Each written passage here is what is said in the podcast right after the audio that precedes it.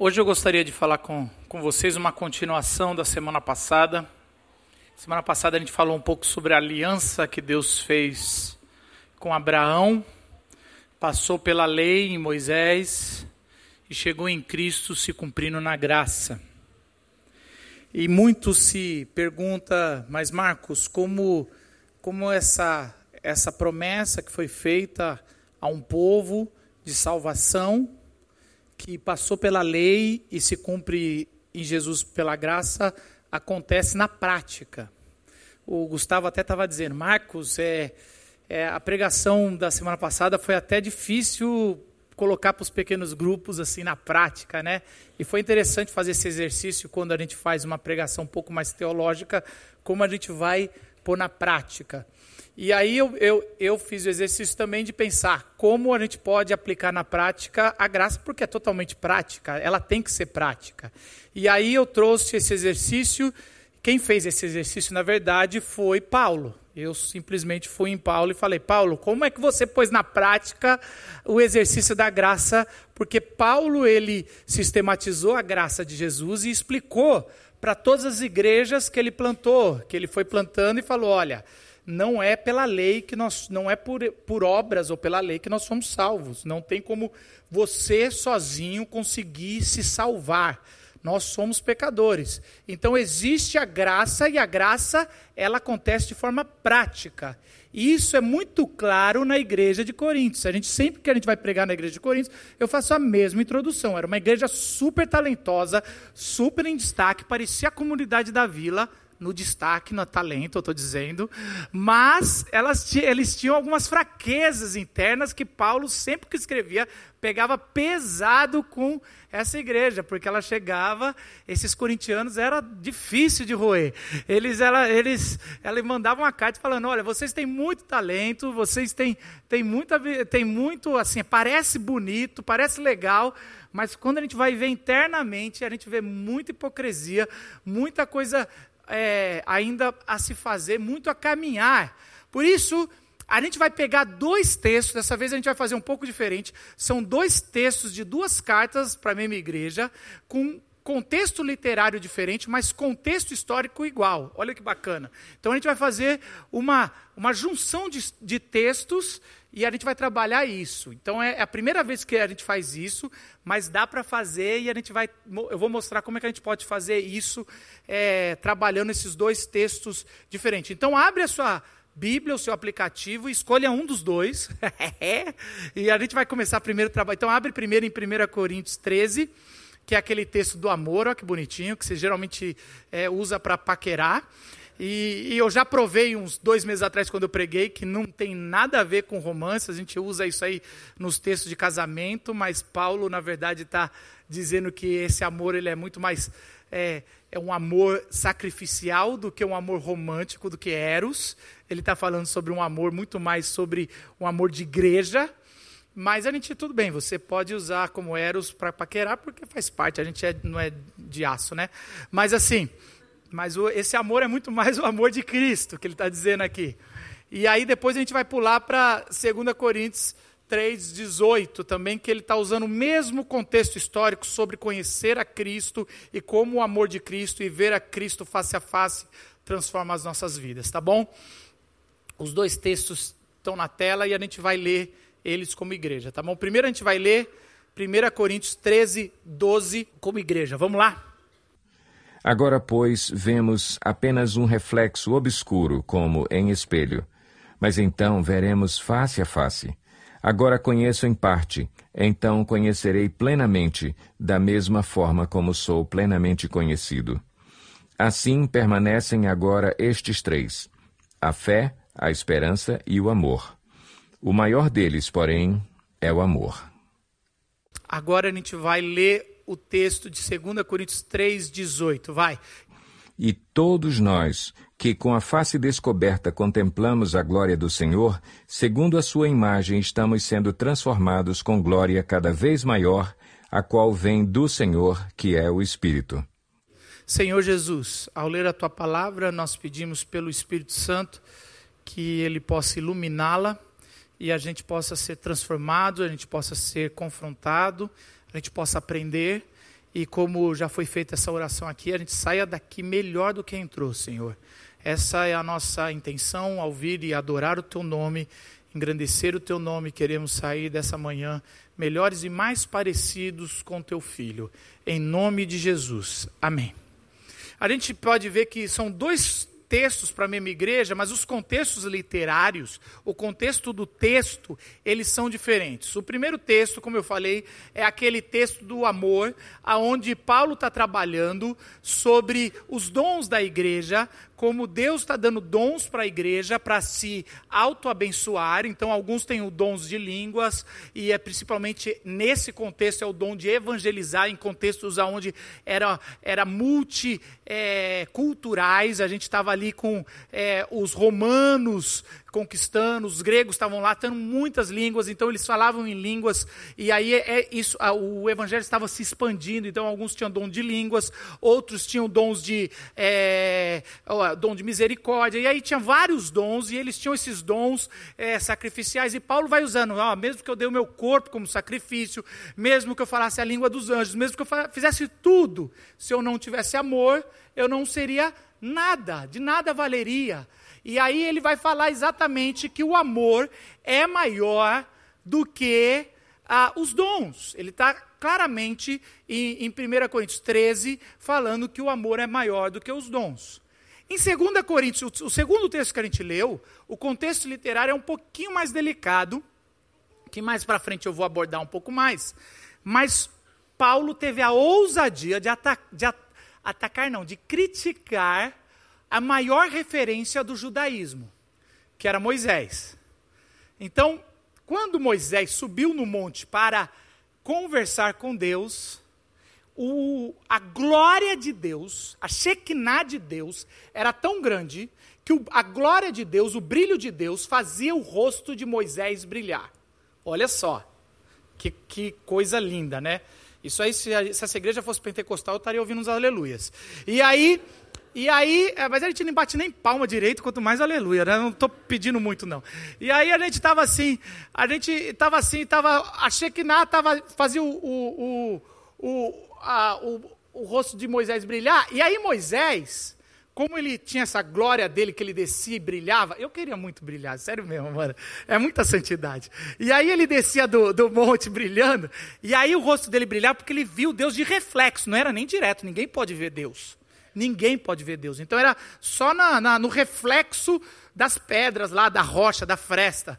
E aí ele botava um, um pano em cima do rosto, porque as pessoas sabiam que estava brilhando, mas ele falava assim: vocês não podem ver nem meu brilho que, que vi Deus. Então ele botava o brilho, o, o pano, para o pessoal não ver o brilho que ele viu Deus. Então ele botava um pano, olha só, e aí o pessoal, nossa, Moisés viu Deus e agora a gente não pode nem ver o rosto de Moisés que viu Deus. Olha o poder de Deus. Só que Paulo está dizendo o seguinte: que ninguém sabia, deve ter vindo por fontes orais. Que Paulo denuncia Moisés dizendo o seguinte: que Moisés, depois de um tempo que desceu do monte, ele, fica, ele acordava de manhã no outro dia, escovar os dentes, olhava lá no espelho dele de bronze e via que o brilho diminuiu.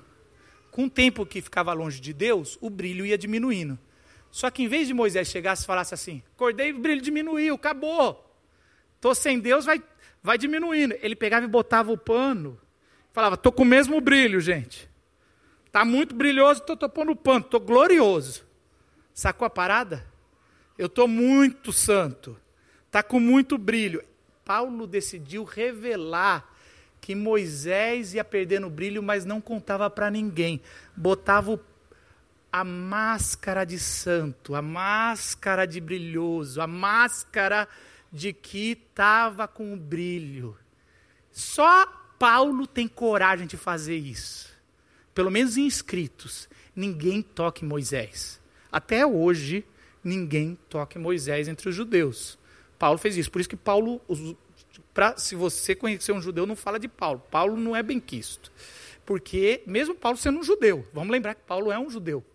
Judeu dos judeus, de, de descendência, olha que ele é das tribos lá, é, é ferrenho. Então, Paulo está criticando, e o texto, de, o versículo 18, é a conclusão disso, dessa crítica, dizendo: Nós, em Cristo, temos o brilho que Moisés não teve.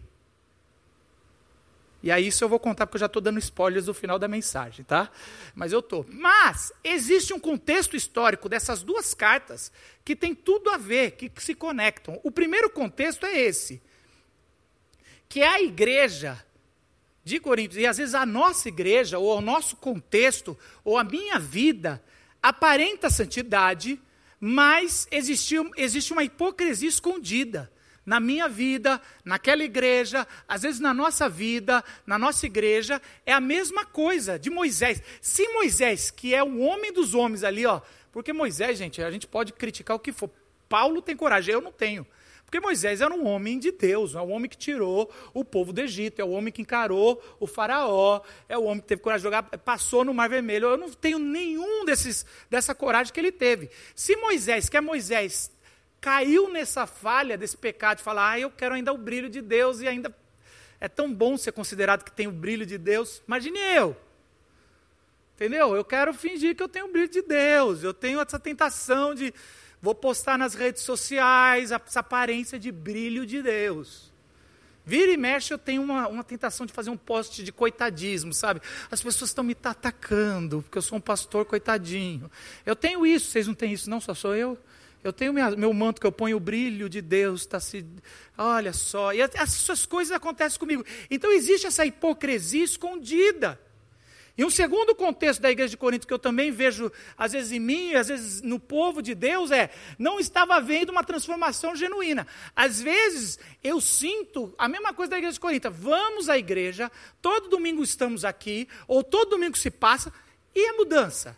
Vocês sentem e mudou alguma coisa de janeiro para cá? Porque todo janeiro é a mesma coisa. E daqui a pouco a gente vai começar as mensagens de transformação de fim de ano. Vocês sabem, né? Estão abertas as mensagens de transformação de mudança de ano. Esse ano a gente vai mudar. Quantos vão emagrecer?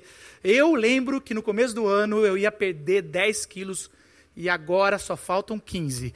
Mas assim é uma coisa impressionante. Todo começo de ano é emagrecer, é parar de fumar, é, é, fazer não sei o quê, é conseguir promoção, é, é orar. É quem, li, quem prometeu ler a Bíblia toda? Só falta 58 livros da Bíblia. Mas assim, e aí vai, e aí assim, a gente sabe, tem sempre, sempre uma, uma promessa, uma coisa que vai e aí a gente percebe, pô, passou mais um mês que eu fui na igreja, que eu passei a minha vida, que eu estou mais velho e parece que não está havendo uma transformação.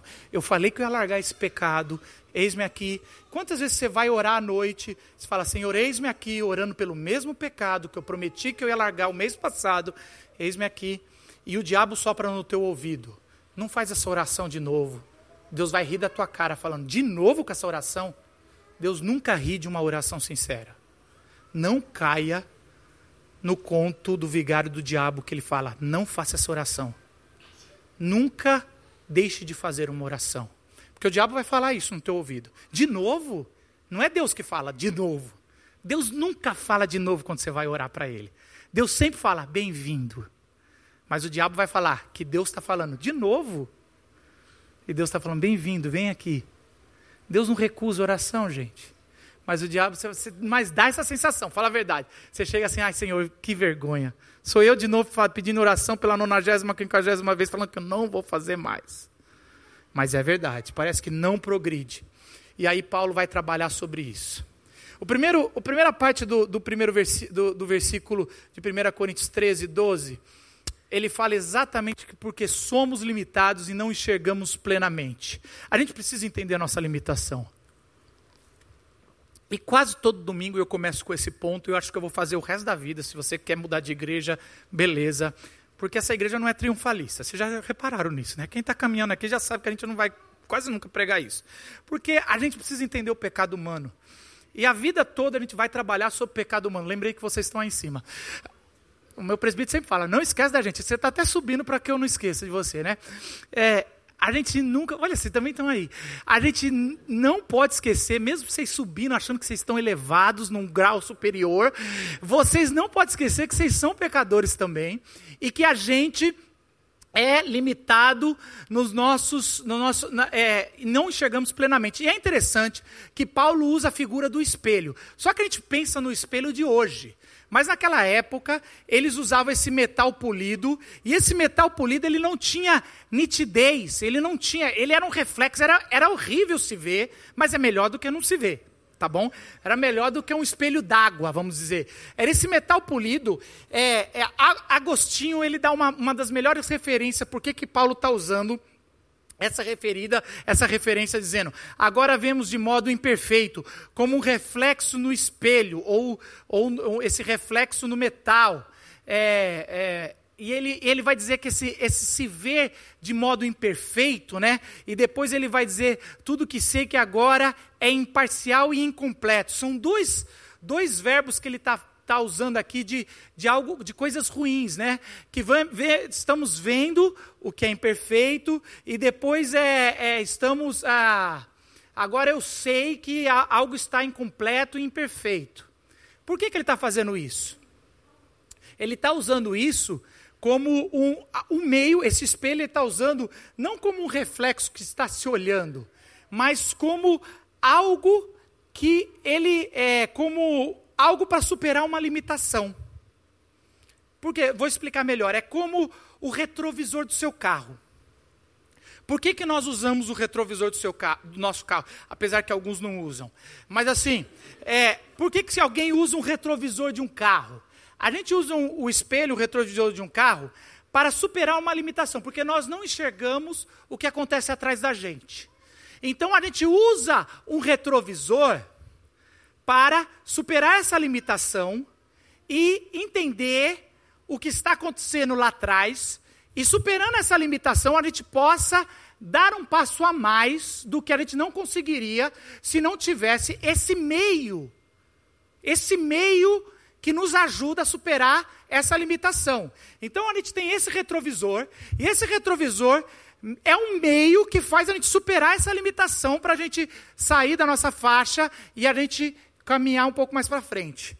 O que Paulo está dizendo é que esse dom, os dons que Deus deu, é um meio, é um meio, é um reflexo limitado para superar uma limitação que a gente tem no presente, da vida presente, por causa da nossa vida ainda pecaminosa, para progredir em Deus.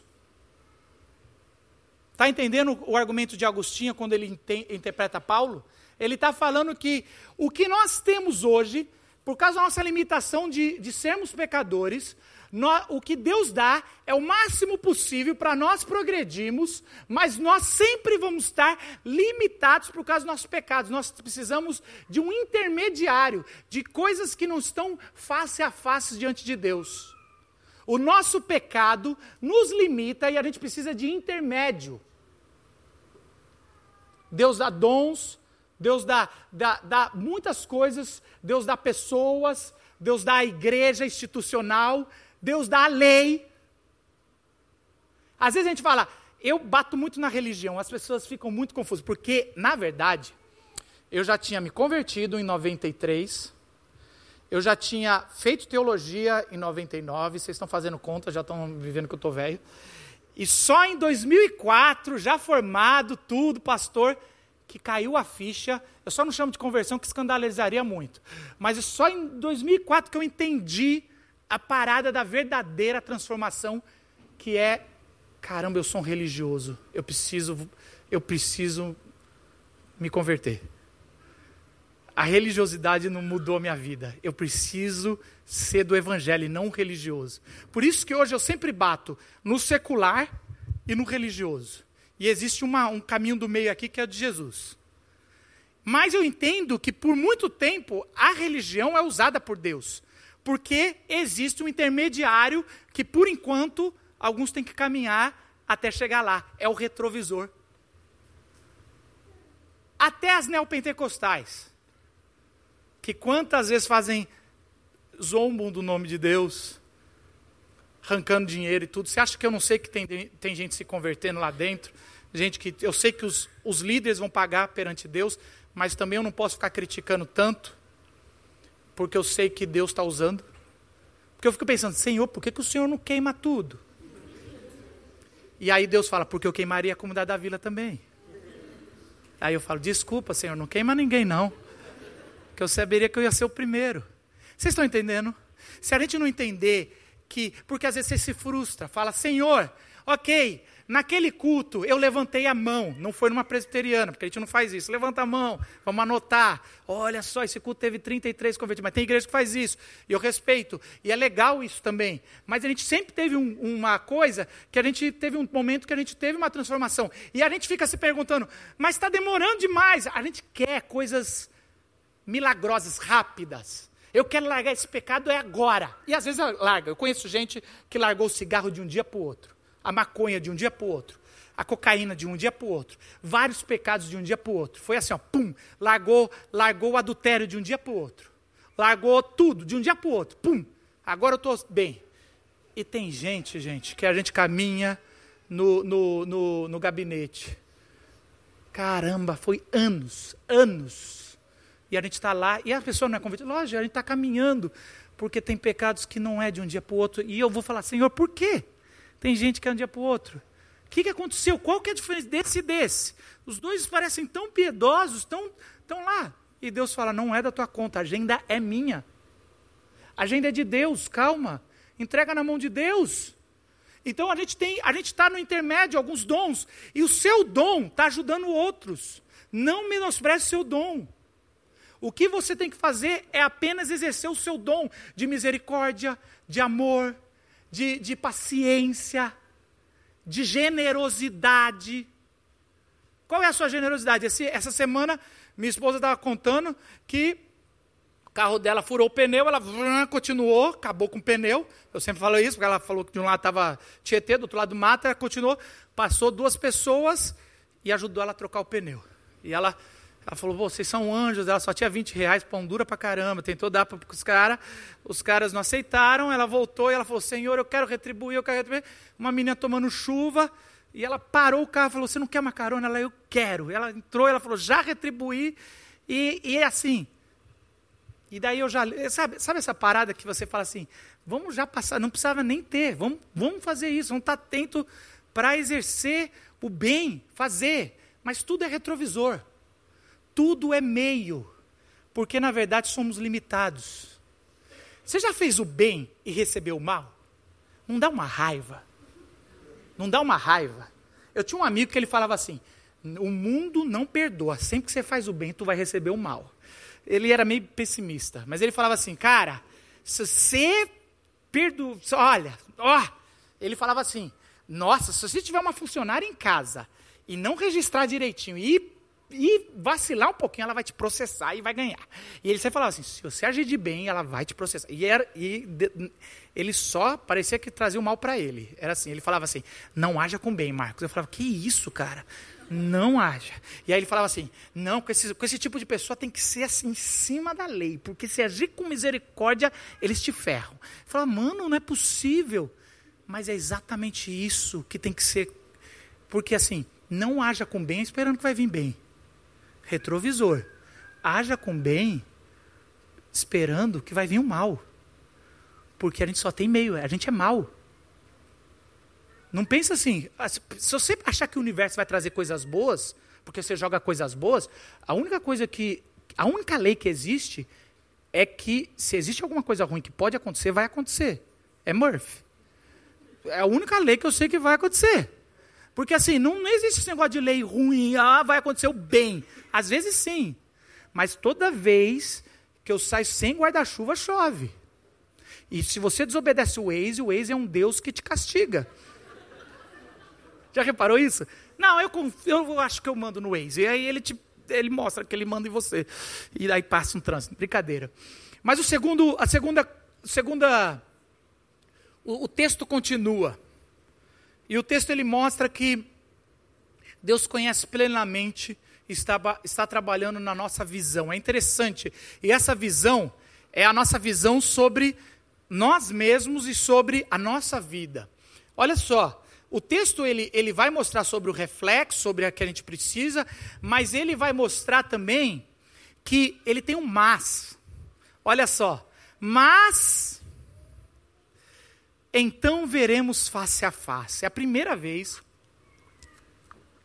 que Paulo, no texto aí, vai falar sobre ver face a face. E para um judeu falar que vai ver Deus face a face, isso é quase uma blasfêmia. Porque é exatamente esse texto, é o mesmo texto que ele está falando em 2 Coisa de, ver, de, de Moisés, que ele está trabalhando com Moisés, que é ver Deus face a face. E esse ver Deus face a face é, é aquela grande, aquele grande impossível de um judeu. Ninguém vê Deus face a face. Tem na Bíblia isso. Ninguém pode ver Deus face a face. Então Paulo está dizendo, e Paulo está provocando os religiosos e os judeus, dizendo: dá para ver Deus face a face. Aí os caras já. É quase como um recurso, dizendo: presta atenção, dá para ver Deus face a face. E Paulo, e, e deixa eu dizer a minha interpretação, e, e não, geralmente não é a melhor, viu gente? Vai procurar os teólogos. A minha não é a melhor. Mas assim, a minha interpretação, Paulo está provocando. É lógico que não dá para ver Deus face a face. A gente é criatura. Deus é infinito. Nunca vamos conhecer plenamente, exaustivamente. Não vou falar plenamente. Exaustivamente, nunca. Mas Paulo, ele está provocando porque ele está trazendo Jesus para a história. E Jesus é face a face. Jesus é plenitude. Mas quando ele, Paulo está usando, ele está usando esse recurso para trazer Jesus para a história. Então, Paulo fala assim: dá para ver Jesus face a face. Quando a gente for conhecer, vai conhecer face a face. E aí ele traz esse mas, e aí ele põe assim: assim como Deus já me conhece plenamente, a gente vai conhecê-lo plenamente. Ele está trabalhando esse negócio que vai acontecer uma hora que nós vamos o conhecer como Deus já nos conhece. Então ele está trabalhando que Deus é, nos conhece plenamente e está trabalhando para que a nossa visão, a gente conheça Ele. Então existe um processo que está acontecendo agora na sua vida que ele está trabalhando na sua alma, no seu espírito, na sua visão espiritual, que você está cada vez enxergando mais. E você percebe isso?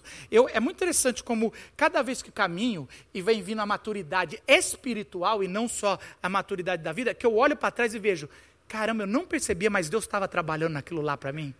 É muito interessante como e é, é uma coisa que só acontece no campo face a face e não virtual. A gente é muito virtual. Eu lembro que quando eu comecei a paquerar a minha esposa, a gente era era 2006. Eu tinha SMS e Orkut. Ela era carioca, eu fui na JBC, Juventude Batista Carioca, preguei lá, usei meu charme de preletor, e aí ela, diz ela, que estava sentada, a primeira vez que ela me, ela me disse isso, eu estou falando sério, não sei, Deus fez um milagre, trabalhou na visão dela, ela estava sentada, eu subi no palco, ela falou, vou casar com esse cara. E aí eu voltei, eu, tava, eu trabalhava como assessor parlamentar na Câmara dos Vereadores de São Paulo, sentei na minha coisa, abri meu Orkut, como todo assessor não trabalhava, abri o Orkut, e aí... abri o Orkut. Brincadeira, só foi dar uma olhadinha. Depois eu fui trabalhar minhas 16 horas por dia. E aí abri o meu Orkut. E aí, e aí ele pegou ele pegou, ela pegou e mandou um recadinho. Opa! Aí a gente começou a trocar. Aí eu desliguei e falei, agora eu vou trabalhar. Deu uma noite a gente conversa. E aí à noite a gente foi conversando. E aí a gente foi conversando. Tá, tá, tá, tá, tá, tá, tá, tá, tá. Aí conversando por alguns meses. Falei, tá na hora de você vir. E ela veio. O dia que ela aterrizou, o PCC fechou São Paulo. Uma carioca com medo de São Paulo, nunca vi isso.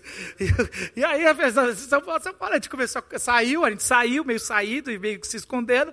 E aí a gente passou o fim de semana tudo.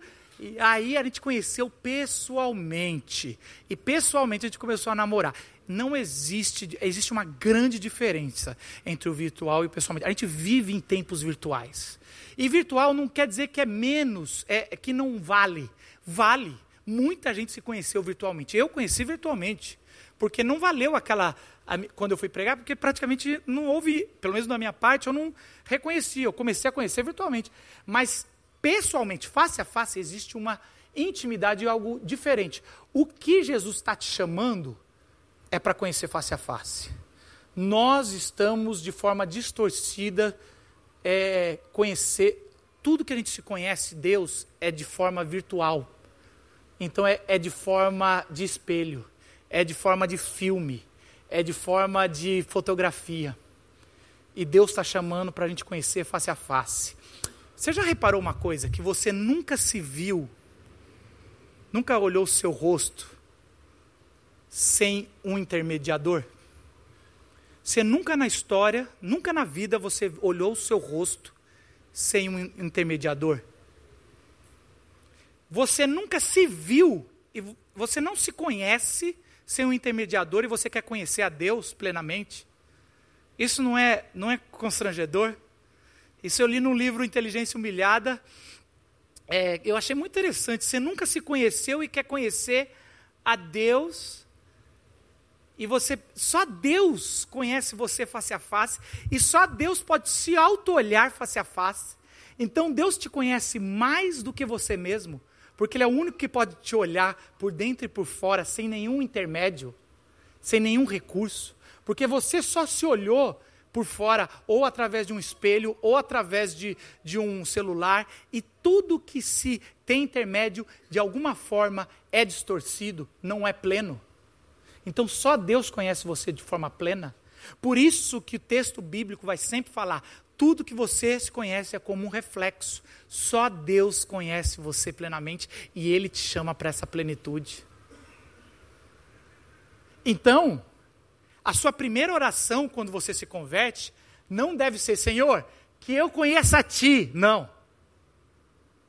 Você deve falar assim: Senhor, que eu me conheça.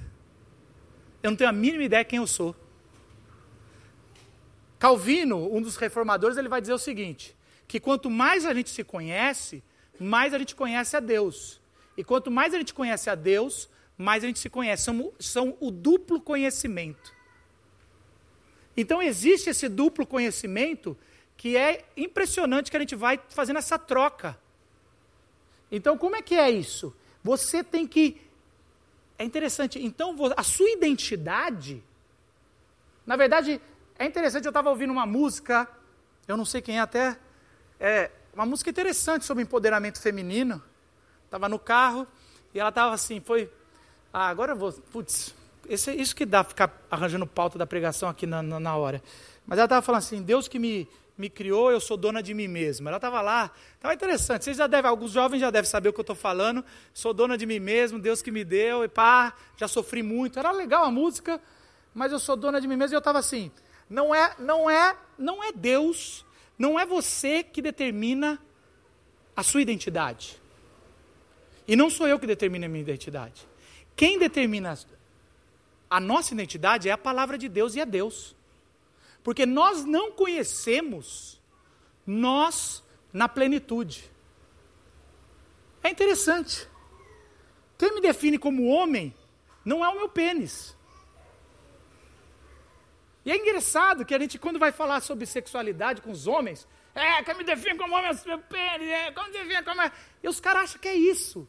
E é por isso que está tanta distorção aí, machismo, e, e, essa coisa meio estranha que os caras vão.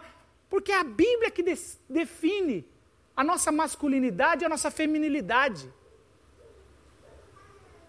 E a nossa, se a sua masculinidade estiver em Jesus, meu amigo, e aí você tem que amar a esposa como Jesus amou a igreja, sacrificialmente. E aí as esposas, e meu amigo, aí agora eu quero ver. Bicho pega, você está devendo muito, hein? Tem que chegar em casa e pedir desculpa. Porque assim, mudou tudo. Muda tudo. Porque as pessoas estão falando, mas pastor, tá tudo. Lógico, você chega na igreja e fala, Senhor, eu quero, eu me rendo a ti. A gente cantou isso, Senhor, eu me rendo a ti. E aí você fala assim, tá, eu não estou vendo as coisas direito, é tudo como um reflexo, é tudo estou precisando de espelho. Mas, Senhor, eu, eu não me conheço. Quem sou eu? Define a sua pauta. Eu quero me conhecer. Primeiro eu quero me conhecer. Quem sou eu? Quem, quem é o Marcos Botelho? Que, o que é o que é ser, ser o Marcos Botelho? O que é ser um marido? O que é ser, ser um vocacionado, o que é ter o meu dom, o que é servir o próximo, o que, o que é, o que, o que eu tenho que fazer, o que é ser pai, o que é ser filho. O que, o, que, o que eu tenho que fazer, Senhor? Qual que é a minha, minha função aqui na terra? Qual é o meu propósito? Para onde eu vou? O que eu tenho que aceitar? Será que eu tenho que aceitar esse trabalho pelo que ele está me pagando só? Qual que é a minha vocação? O que, que eu tenho que fazer? O que, que eu, qual é a minha função? E aí, os, você vai cair no último versículo. Olha que interessante. O último versículo é tão acachapante, porque hoje a gente vive em época de, sabe aquelas frasezinhas de político que vai ir? Olha, mitou. Sabe? Paulo mitou nessa. Se fosse, essa sairia assim. Olha o que Paulo fala. Porque Paulo está construindo e ele usa, eu acho que para mim aqui ele define de coisa mais. Esse versículo eu fui lendo, porque eu ia só pregar no outro, mas eu falei, esse não pode estar tá fora. Esse é um texto tão rico que está tudo aqui. Ele fala, e todos nós, como de face descoberta, então olha a face aberta. Ele fala assim: ó, se Moisés escondeu, a gente abriu quando viu Jesus. É, contemplamos a glória do Senhor. Então, como a gente pode contemplar a glória do Senhor? Olha o jeito que está. A gente olhou a Deus, segundo a, a, a sua imagem. Quem é a imagem de Deus? Jesus. Ele está falando diretamente de Jesus estamos sendo transformados com a glória cada vez maior, a qual vem do Senhor, que é o Espírito Santo. Ele está falando assim: o Espírito Santo, traduzindo, nos transformando com a glória do Senhor na imagem de Jesus Cristo. O que, que ele está dizendo aqui? Que a cada dia que você está na presença de Deus, os atributos de Deus estão transformando você no caráter de Jesus. Então você me pergunta, Marcos, como a graça vai mudar minha vida? Você na presença de Deus, e não precisa estar na igreja para isso. A comunhão dos santos é o que ajuda, lógico, mas a presença de Deus e os atributos de Deus, justiça, santidade, amor, bondade, conhecimento, soberania, vontade, e aí vai, os atributos de Deus vão dando a pauta do que você vai parecer com Jesus. E não é um, um pastor, não é minha pregação, não é o que os outros estão dizendo, é o que você e Deus. Está entendendo? Você e Deus você e Deus, e Deus vai dar pauta. Porque às vezes é muito difícil, gente, eu escolher o que eu vou pregar. Porque às vezes eu estou escolhendo a minha pauta. Por isso que eu tenho que tomar muito cuidado, Marcos, o que eu vou pregar? Às vezes eu estou pregando para mim. Pastores escolhem pauta segundo os pecados dos pastores. Se o pastor pega muito sobre traição, geralmente ele tem problema com isso. Presta atenção. Eu sei que eu, talvez eu estou me entregando, mas é, geralmente é assim. Pastor que fala muito de dinheiro tem problema com dinheiro. Pastor que fala. É isso. Eu, uma vez eu falei isso, mas os pastores me bateram tanto. É, então agora não pode. Estou falando. Às vezes os pastores criticam umas coisas só para corrigir a igreja. Às vezes. Mas o pastor que. Isso é neura. Os psicólogos aqui da igreja vão explicar direitinho sobre isso. O pastor que fica sempre na mesma tecla é porque ele tem neura. E neura é problema. Por isso que eu falo de, outra, de tudo. Eu não tenho problema com nada. Mas é isso, sacou a parada? Eu tento, Senhor, que eu esconda as minhas neuras tentando pregar de tudo. Pelo amor de Deus. Por isso que você tem que ter o seu devocional com Deus diante de Deus. Porque você está, Senhor, qual é a sua pauta? Porque eu quero parecer contigo. O Jesus é o amor da nossa alma. É Ele que morreu na cruz, não é nenhum pastor, não é a lei que morreu, não foi Moisés que morreu, não foi Paulo que morreu, não foi a Bíblia que morreu, não foi a religião que morreu, não foi as boas ações que morreu. Aliás, amor sem santidade de nada vale. Vem tudo junto. É uma pessoa que morreu. Você vai casar com Jesus, sendo homem ou sendo mulher. É essa experiência, esse maravilhar do Cristo que nos salvou. Esse Cristo nos salvou. Nós somos devotos, ou nós somos salvos, nós somos libertos por uma pessoa chamada Jesus que um dia vai voltar e nos encontrar. E é Ele que dá a pauta. Não vai por pautas das, das, grandes religiões, vai por pauta de Jesus. E só existe uma, uma forma de você saber qual é a pauta de Jesus: lendo sobre ele nas Sagradas Escrituras. Somente a Escritura é fonte de fé e prática. Você só, só é salvo pela graça, mediante a fé em Jesus Cristo.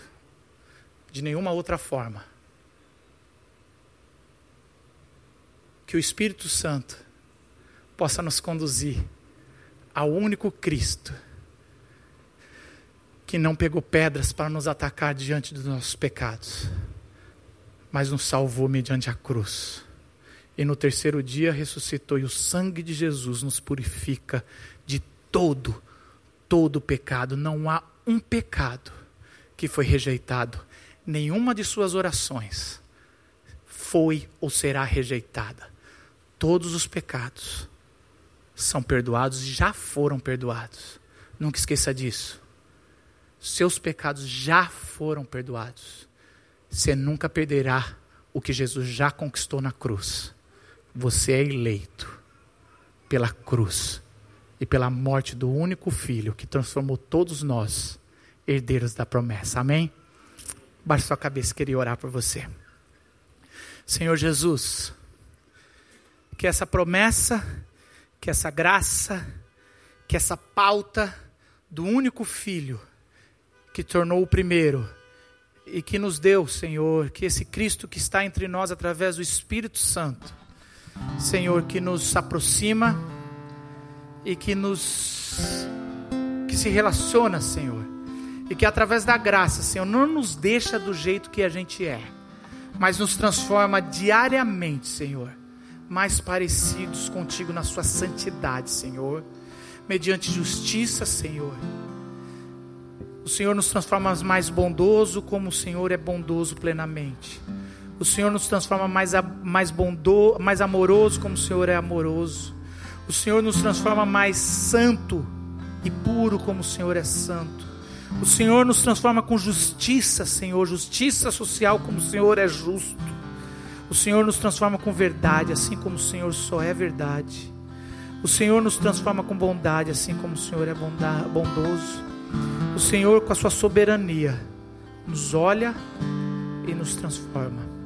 Que a cada dia pareçamos cada vez mais contigo, até quando venha o completo e o completo se derrame em nós plenamente. Em nome de Jesus.